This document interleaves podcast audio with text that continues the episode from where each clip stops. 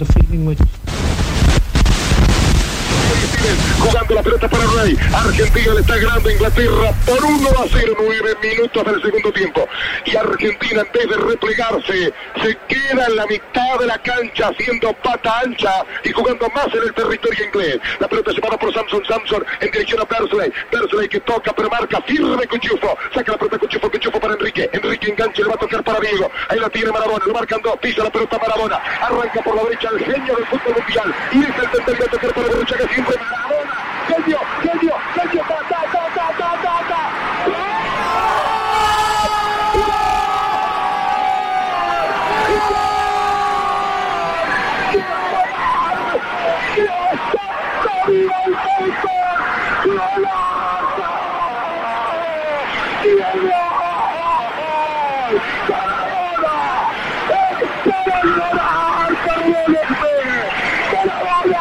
En la corrida memorable, en la jugada de todos los tiempos, barrilete cósmico, que que planeta viniste para dejar el caminotante inglés, para que el país se opulle apretado, gritando por Argentina, Argentina 2, Inglaterra 0, Diego, Diego, Diego Armando Maradona, gracias Dios por el fútbol, por Maradona, por esas lágrimas, por este Argentina 2, Inglaterra 0.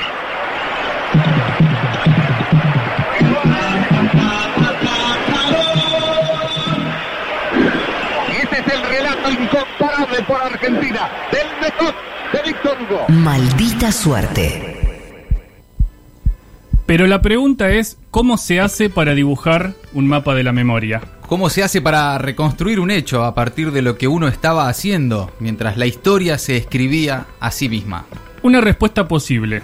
El segundo gol de Diego Armando Maradona en Inglaterra es todos los goles y todas las memorias. Soy Miguel Ángel Villarrubia, de Toledo, aunque vivía en Polán en ese momento, en mi pueblo. Aquel 22 de junio del 86 yo acababa de cumplir 8 años, pero recuerdo aquel mundial como si fuera hoy mismo. El bar de mi familia estaba abarrotado, y la sensación es que todos allí íbamos con Argentina. Por dos razones. La primera, el Diego, el monstruo del fútbol en ese momento, lo más cercano a Dios hecho futbolista, la estrella, el rebelde. La segunda, la guerra de las Malvinas, que ambientaba todo aquel partido y en el que los argentinos, los grandes derrotados, se tomaron como una revancha. Recuerdo perfectamente esos dos goles que se han convertido en icónicos y recuerdo la celebración en el bar cada vez que la Argentina marcó, cada vez que marcó el Diego. Fue un partido histórico y como tal lo recuerdo, rodeado de gente en el bar y con mi padre, como la mayoría de los partidos míticos que recuerdo de mi infancia. El partido Argentina-Inglaterra en el Mundial de México 86 es uno de esos momentos de comunión imborrable y en contra de todas las leyes históricas, físicas y narrativas que conocemos, es un universo en sí mismo. Es un momento en permanente expansión, como si todavía estuviera sucediendo, como si sucediera todo el tiempo y para todos los tiempos.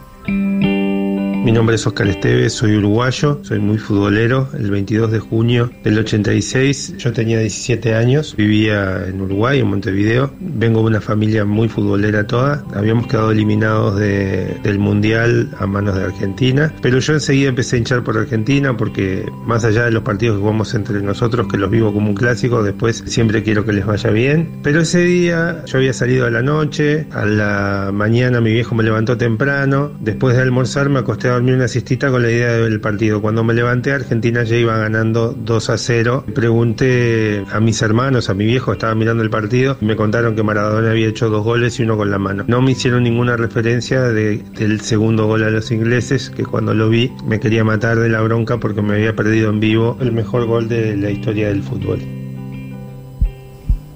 Quienes tienen memoria de ese 22 de junio ocurrido hace 35 años, van a seguir narrando ese momento infinitamente. Sí, porque cada testigo de ese partido va a seguir contándolo a alguien. Toda su vida. ¿Qué, qué estaba haciendo? ¿Dónde? ¿Y con quién? Ese partido es como un vórtice, es como escribió Andrés Burgo en su libro El Partido, una lef del fútbol. Bueno, mi nombre es Andrés Burgo, eh, yo soy periodista especializado en deportes, tengo 46 años, tenía 11 cuando, bueno, Diego Maradona le ganó a Inglaterra. Yo tenía 11 años en ese momento, tengo una, visión muy naif, eh, bueno, infantil de la vida. Acorde a esa edad, el partido se juega a las 3 de la tarde de Argentina y mi viejo fue a comprar pizza a la noche, era un domingo, y cuando vuelve me dice, che, me dice el pixero que el primer gol fue con la mano.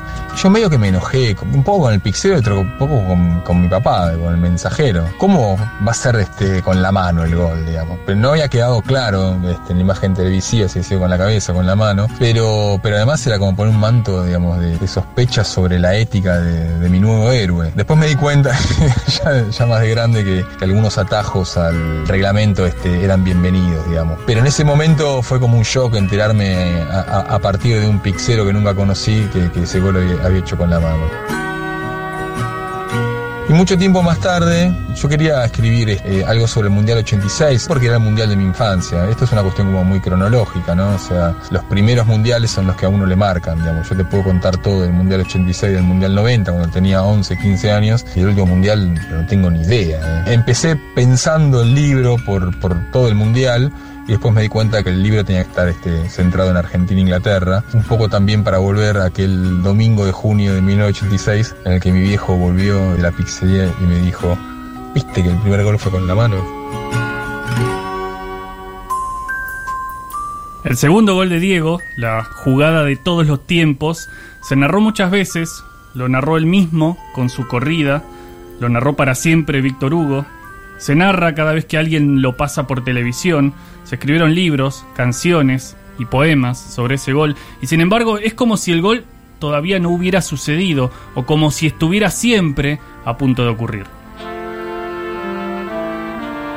Mi nombre es Óscar Rodríguez Valladares y soy de un pequeño pueblo que se llama Santa Cruz del Retamar. Aquel 22 de junio del 86 recuerdo perfectamente el partido de cuartos de Argentina con Inglaterra, como no. Era domingo por la tarde y wow, recuerdo ser consciente, la segunda parte, cuando empezó la segunda parte, recuerdo estar asistiendo a, a la historia de, del deporte, a un, a un hito del deporte, del fútbol. Para mí este partido refleja perfectamente lo que es eh, Maradona, su parte parte humana y su parte divina, si podemos decirlo así, el mito. Grande Diego y eterno Diego. 22 de junio de 1986, 22 de junio de 2021, pasadas las 4 de la tarde. Ahí la tiene Maradona. Lo marcan dos. Pisa la pelota Maradona. Arranca por la derecha el genio del fútbol mundial. Grande Diego. Eterno Diego, preso de tu ilusión, vas a bailar. Sigo creyendo en la amistad, sigo creyendo en la gente y por sobre todas las cosas, yo sé que en la Argentina existe gente buena. Estar en el, en el lugar que estuve yo y estar en lo que le di yo a los argentinos, que fue un placer dárselo. Yo me divertí mucho yo me divertí más que él al dárselo. Pero cuando estás en lo alto, en lo alto, en lo alto, en lo alto, no hay presurización allá arriba. Por eso podrán hablar mucho de mí, pero nadie estuvo conmigo allá arriba. Hay soledad, hay frío, pero también hay un corazón que late mucho más rápido por haber hecho las cosas bien. Ya sufriste cosas mejores que esta y vas a andar esta ruta hoy cuando anochezca. Tu esqueleto te trajo hasta aquí con un cuerpo hambriento veloz. Y aquí, gracias a Dios, uno no cree lo que oye. Ángel de la soledad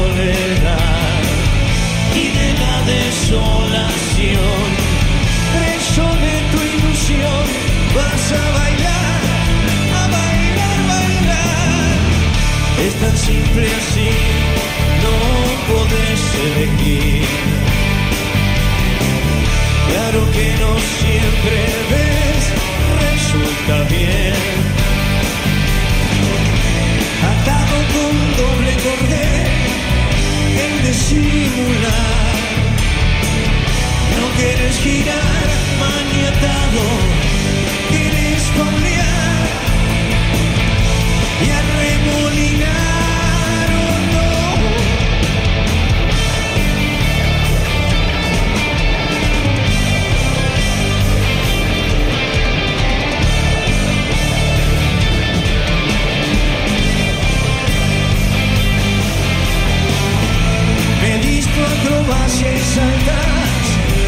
Secreto es la suerte del principiante no puede fallar.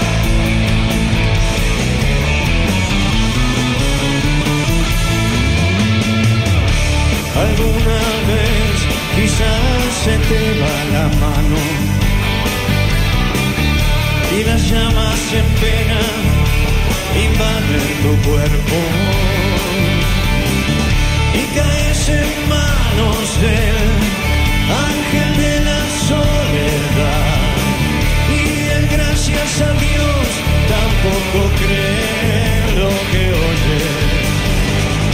Solari, en la tarde del Destape Radio, un ángel para tu soledad.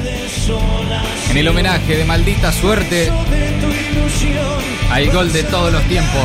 35 años del gol de Diego Maradona a los ingleses en el Mundial de México 86. Esta vez sin Diego físicamente. Y este abrazo colectivo de la Argentina, escuchando una vez más el relato de aquel gol. Gracias Diego.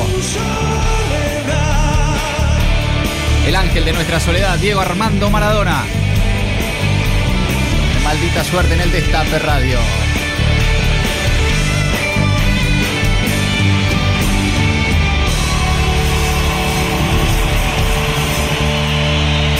La gente fue siempre, siempre maradoniana. Siempre fue del Diego. El, el orgullo que tengo yo es que yo no soy ni Diego Maradona ni Pelusa, no, yo soy el Diego para la gente. El Diego. Y me siento orgulloso de ser el Diego. Maldita suerte.